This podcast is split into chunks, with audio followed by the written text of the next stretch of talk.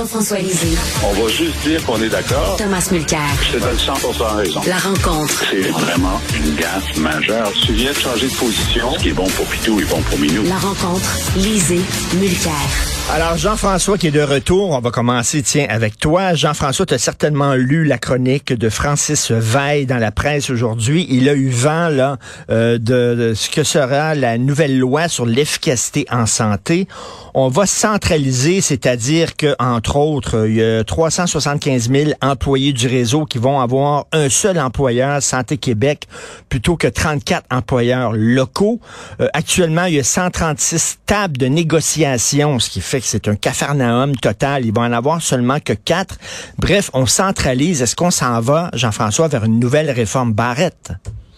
Bon, alors c'est une très bonne question. Euh, c'est une réforme qui est aussi importante que la réforme Barrette, qui était à mon avis une catastrophe. Celle-ci est différente. Est différente. C'est trop tôt pour tirer une conclusion. Évidemment, on est juste aux rumeurs avant le dépôt du projet de loi, probablement mercredi ou jeudi. Mais certainement, la, fusion des conventions collectives, c'est l'aspect le plus facile. Philippe Couillard, qui a été ministre de la Santé, en avait déjà fusionné un grand nombre, donc il y en avait davantage à l'époque. Ça, ça peut se faire unilatéralement. Il peut modifier les conseils d'administration, etc. avec sa loi. Ça, ça pose pas de problème politique. Ce qui pose un problème politique, c'est de vouloir que 10% des nominations, par exemple, d'infirmières ou de spécialistes soient plus faites par ancienneté, mais par, euh, par compétence. Et c'est toujours la question. L'ancienneté, on sait comment la calculer. La compétence, c'est plus compliqué et ça ouvre euh, parfois euh, la porte à de l'arbitraire. Alors ça, ça va être la, question, c'est est-ce que les syndicats vont accepter et si oui, quelles seraient les formules? L'autre question et la plus grave, c'est que le lobby le plus important et le plus fort au Québec, c'est pas le, le pétrole, c'est pas les banques, c'est pas le conseil du patronat, c'est la fédération des spécialistes. Hum. Et la fédération des spécialistes, ça a fait échouer une réforme de Marc-Yvan Côté, tu étais trop jeune pour t'en souvenir. Ça fait échouer la réforme Barrette, ça fait échouer la volonté de M. Legault de baisser réellement leur rémunération ou de réduire leur augmentation. Et là, il leur dit, écoutez, je vais vous enlever du pouvoir au sein des hôpitaux, parce qu'il y a un comité où les spécialistes ont beaucoup de pouvoir. Ça, ça va être fini. Et on va vous obliger à changer d'hôpital dans une région ou à être plus présent en région et à faire plus d'heures dans le public plutôt que dans vos cliniques privées. Alors ça, c'est énorme. si la hmm. fédération dit non, ça va être ça la crise. Alors, lorsque M. Hmm. Legault a dit à la presse il y a deux semaines, je suis prêt à dépenser une partie de mon capital politique, c'est à ça qu'il pensait. Euh, Tom, dans ma chronique, je ne veux pas me citer, mais dans ma chronique aujourd'hui, j'écris, je, je prends l'exemple de ce qui se passe en France, à quel point c'est difficile d'amener les gens à, reculer sur certains droits acquis dans l'intérêt de la population en général. Est-ce que justement, il y a des syndicats qui vont se braquer, il y a des corporations qui vont se braquer en disant touchez pas à nos droits acquis? Ils vont essayer, mais je pense que Jean-François a fait un excellent compte-rendu de ce qui est annoncé. C'est-à-dire, il y a des choses que le gouvernement, c'est-à-dire l'Assemblée nationale, exprimant la volonté populaire euh, à travers ses membres, l'Assemblée nationale est tout à fait capable de faire ça quel sera le prix à payer, ça c'est une autre paire de manches. Ici au Québec, moi je pense que la chose la plus importante en ce moment, pour la plupart de ces, euh, de ces 300 quelques personnes qui travaillent dans le réseau de la santé, c'est de veiller à ce qu'ils aient des conditions de travail correctes, notamment un salaire décent par rapport à la norme canadienne, parce qu'on est vraiment très en retard. De là à savoir, est-ce que quelqu'un qui veut déménager de Montréal à Saint-Jérôme devrait avoir le droit d'avoir toutes ces années d'expérience comptées, je pense que c'est une évidence que oui. Ça, c'est quelque chose qui devrait se faire. Hmm. Je suis aussi d'accord avec Jean-François lorsqu'il parle du pouvoir incroyable de, des médecins spécialistes. Et je le cite parce qu'il le dit publiquement à quelques reprises. Gaétan Barrette, avec qui maintenant, évidemment, on, fait de la télé, euh, il a dit, écoute, il cite une, une conversation qu'il aurait eue avec son premier ministre, Philippe Couillard, dans laquelle Couillard était en train de démanteler une approche assez robuste et musclée que lui voulait prendre avec les spécialistes, lui-même ayant été en charge des spécialistes un, bout de temps comme syndicat. Et euh, Couillard lui aurait dit, et il, le cite, il dit, moi j'ai beaucoup plus à craindre d'avoir des spécialistes dans la rue que d'avoir le monde dans la rue. Alors, euh, pauvre Barrett, il le cite comme étant un peu le début de la fin de, de, de ses illusions de ce que c'est la, la, politique et la gouvernance. Oui, euh, Marc-Yvan Côté, oui, rapport Rochon, oui, rapport de Michel Clair, oui, rapport plus récent de Savoie. On a vécu tout ça, y, y compris évidemment euh, ce qui venait avec. On triture les alentours du problème. Le problème, c'est le ministère de la Santé et des Services sociaux qui génère tout ça pour tenir les ministres bien préoccupés, puis eux, ils continuent de foirer complètement dans leur mandat. Quand j'ai entendu Christian Dubé dire qu'il voulait créer une agence, moi j'ai pensé au modèle que le fédéral a dû utiliser pour les postes, parce que les postes étaient le ministère le plus cassé du gouvernement fédéral, c'était notre ministère de la Santé. Ils ont fait la même chose avec l'Agence de revenus du Canada. Mais ce que je crains ici, c'est qu'on va, encore une fois, changer la place des chaises sur le Titanic, pensant que ça va régler le problème de, du gros trou dans le, le bateau. Et il n'y a rien qui va changer si cette agence-là ne prend pas la place du ministère. Et, et je crains que dans tout ce que j'ai lu, je vois pas cette volonté-là. Et euh, Jean-François, écoute, si on en croit Francis Veil, ça va corriger des absurdités. Là. Tu le disais tantôt, là, une, une, infirmière qui travaille dans un CIUS, qui a, mettons, 10 ans d'ancienneté, lorsqu'elle déménageait, puis elle changeait de région, puis elle, elle allait travailler dans un autre CIUS, elle se retrouvait à zéro. Elle perdait totalement son ancienneté. C'était complètement débile. Oui, c'est complètement débile, mais en même temps, quelqu'un qui travaille, disons, en Abitibi, puis qui veut s'en aller à Montréal, euh, on lui dit, ben là, tu vas perdre 10 ans d'ancienneté. Mais là, si on lui dit, hey, tu peux amener ton ancienneté à Montréal, est-ce que ça va pas vider l'Abitibi? Peut-être pas. Hmm. C'est une vraie question, tu vois? C'est une vraie Mhm. question. Alors moi, ce que je dis à, à- à- Christian Dubé, c'est euh, Barrette, j'étais là pendant sa réforme, puis lui, il avait la vérité et il voulait l'appliquer. Puis c'est vrai, j'ai entendu ce que euh, ce que Tom dit, euh, qu'il n'y avait pas les budgets pour euh, pour pour faire son travail. Puis ça, ça l'a beaucoup euh, ça l'a beaucoup euh, dépité. Mais sur sur sa réforme, il y croyait et il n'était pas ouvert ou, ou presque pas à des modifications. Là, la question, ça va être est-ce que Christian Dubé, quand il va déposer ce projet de loi, est-ce qu'il va dire, écoutez, ça, c'est notre orientation, il y a des choses, dans- dans- on y tient, mais on est prêt à aménager la transition, on est prêt à, à prendre d'autres idées pour que ce soit euh, une, une réforme qui soit euh, où les gens sentent qu'ils ont participé à la réforme.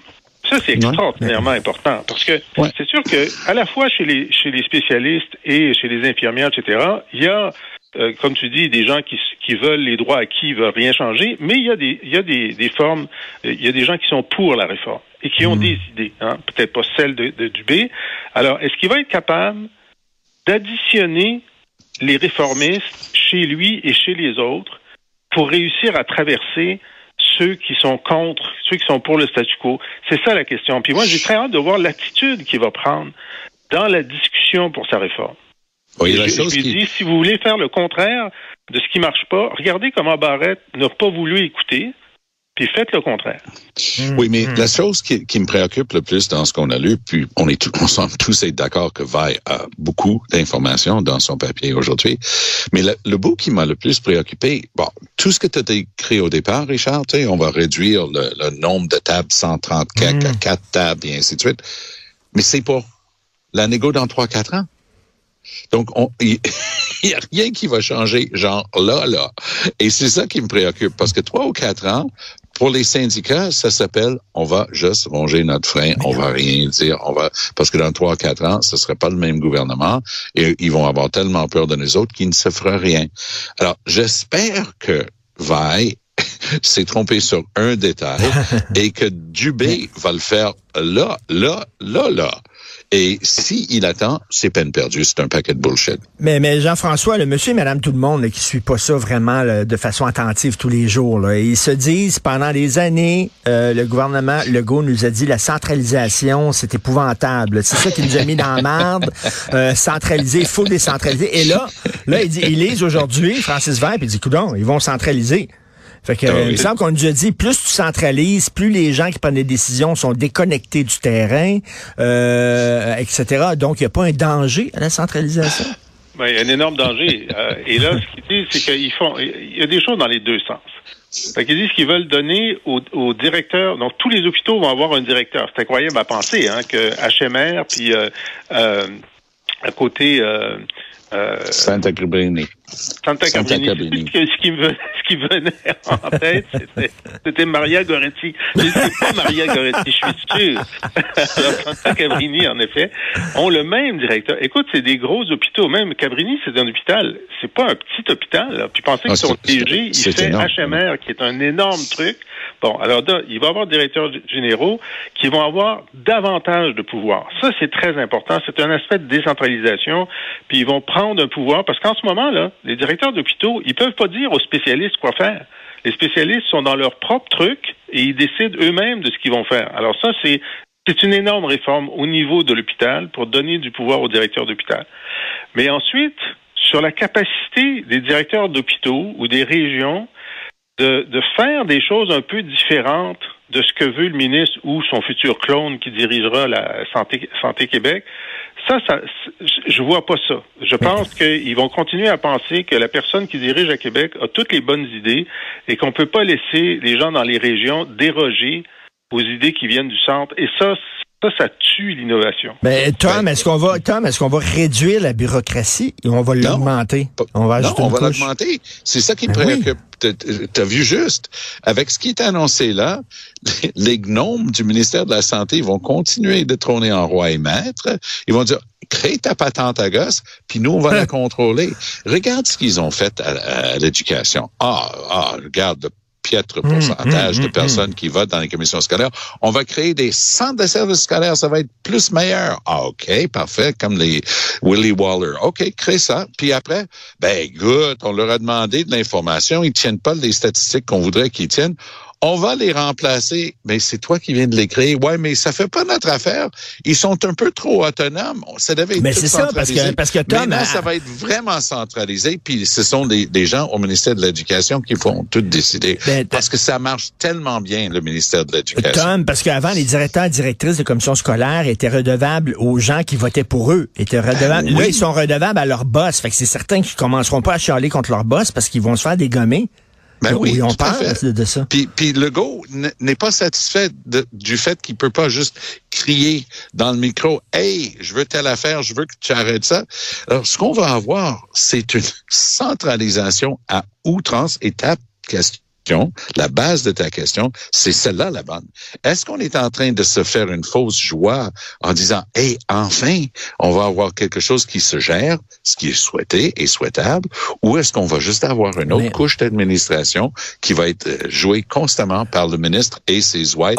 Combien? Il y a 14 sous-ministres associés au ministère de la Santé. Est-ce que tu penses qu'il va en avoir un de moins avec ça? Pas moi. Hein? OK, on va faire un exercice, euh, Jean-François et Tom, euh, euh, sur la base de ce qu'on sait, sur la base de ce que Francis Veil nous apprend. C'est certain qu'on connaît pas tous les détails, puis on va le savoir dans quelques jours. Mais sur cette base-là, si je disais, là, quelle note vous donneriez à, cette, à, cette, à cette réforme? Moi, pas plus que c'est. Et, je vais dire pourquoi parce que un, il retarde trop d'après ce, qu'on, ce qui est sorti pour l'instant, et deux, le ministère va continuer d'exister dans toute sa gloire et va juste jouer les troubles faits. S'il crée une vraie agence avec les vrais pouvoirs, et si il sabre dans le ministère, et si il dit au syndicat, c'est pour cette négo qu'on va rendre ça plus efficace, là, il va réussir. Si c'est tout, si tout est retardé trois, quatre ans, c'est un paquet de bullshit. Jean-François. Ben, écoute, moi, je donne la chance aux coureurs, hmm. donc je commence avec un B, mais euh, j'attends les autres, les autres étapes de la session. C'est juste le travail préliminaire. Alors, donne un B sur le travail préliminaire. Je suis pas sûr. C'est sûr que la négo en cours va avoir lieu selon la structure syndicale actuelle, mais ça ne l'empêche pas de modifier euh, dès euh, l'adoption de la loi, disons au mois de juin, euh, la structure, la structure euh, des conventions pour pour la suite. Ça, ça me dérange pas tellement. Euh, L'important, ça va être la, la, la position de, de, la fédération des spécialistes. Maintenant, sur la question des, des, des cadres, c'est sûr que s'il y a 10 ou 14 sous-ministres adjoints en ce moment et qu'il n'y en a pas moins après, ben là, effectivement, c'est fou. normalement, il y en a qui devraient être transférés à Santé Québec. Cependant, ce qu'on sait, c'est que Barrett, en éliminant 3000 postes de gestionnaire a, a semé le chaos dans Oui. l'ensemble parce qu'il manquait de gestionnaires au niveau euh, Oui. des institutions elles-mêmes. Alors, c'est sûr qu'on sait qu'ils en ont déjà réembauché, par exemple, des Mhm. directeurs de CHSLD, et ils vont en rembaucher un petit peu 90. Alors, il il en faut un certain nombre, il en faut pas trop, mais il en faut, il faut pas de pénurie non plus de gens qui disent oui ou non immédiatement aux problèmes qui sont soulevés euh, dans le système. Ben oui. Euh, Tant que- Tant qu'à exprimer des souhaits, Richard, est-ce que je peux en exprimer Ben un, oui. un autre? Déménage-moi ça à Montréal. Mets, mets, mets ton agence à Montréal. Parce que c'est- c'est une sorte de, de, de peine perdue d'être d'être à Québec. Garde le ministère pour les, les projets de loi, les règlements, les choses de base. Oui, garde ça à Québec. Mais le nerf de la guerre se passe dans la grande région de Montréal. Si le déménage à Montréal, ça va réussir. S'il garde ça dans le royaume des fonds-fonds, les rondes cuir vont tout bouffer. Il n'y restera plus rien pour le public. Demain, on va parler du chemin Roxham. On n'aura pas le temps. Là. Euh, demain, on va en parler. Mais euh, juste avant, euh, un peu plus tard dans l'émission, je discute avec mon collègue Rémi euh, Nadeau, chef du bureau parlementaire du Journal Ouais. de Montréal, Journal de Québec, qui lui est pour le troisième lien et il en veut un. Euh, selon vous, est-ce que selon vous, est-ce que c'est mort au chapitre là? C'est mort au combat. Jean-François, je commence par toi. Euh, écoute, c'est, les gens disent comme ils ont, ils ont rien euh, budgété pour l'année suivante, ça se fera pas. Euh, c'est mon espoir, mais comme ils n'ont pas encore reçu ni les études ni le plan d'affaires, c'est normal que ça soit pas budgété.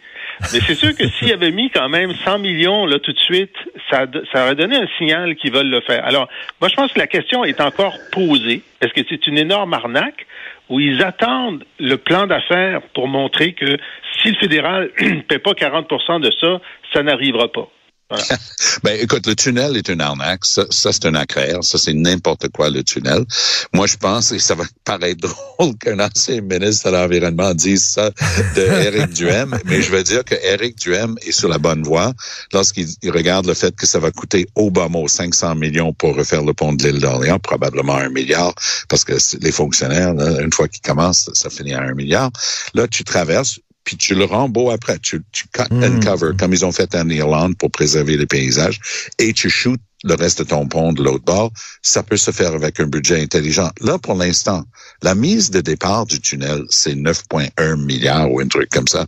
Mais ça, c'est une fiction, c'est une lubie, c'est sorti de nulle part. Ça finira à 20 milliards pour avoir 25 fonctionnaires de Desjardins qui s'en vont euh, chez eux à Québec, puis 25 fonctionnaires de, de la SAC qui traversent dans l'autre sens. C'est une absurdité totale, cette histoire de tunnel. Le besoin d'un autre lien, oui, parce qu'on peut pas, en termes de sécurité du public, se permettre, moi je veux bien que le pont de Québec est, vénérable, mais tôt ou tard, ça sera plus là. Et même le pont Pierre-Laporte, qui a plus de 50 ans aujourd'hui, commence vraiment à avoir des gros problèmes euh, de réfection. Et on sait à quel point on n'est pas bon pour faire de la planification ici au Québec. Un petit milliard de plus pour le pont-tunnel La Fontaine, personne n'y avait pensé. Le pont de l'île autour, ça va finir à 4-5 milliards, cette affaire-là. Alors, Mais- soyons clairs, ça prend un pont, ça prend un autre lien pour la sécurité du public parce que le pont de la Violette à Trois-Rivières est en réfection aussi. Tu peux même pas conduire à Trois-Rivières pour traverser ton camion si jamais la porte ne marche pas. Merci beaucoup à vous deux et bienvenue de retour. Jean-François, on se reparle. Bonne journée. Bye. Salut! Salut.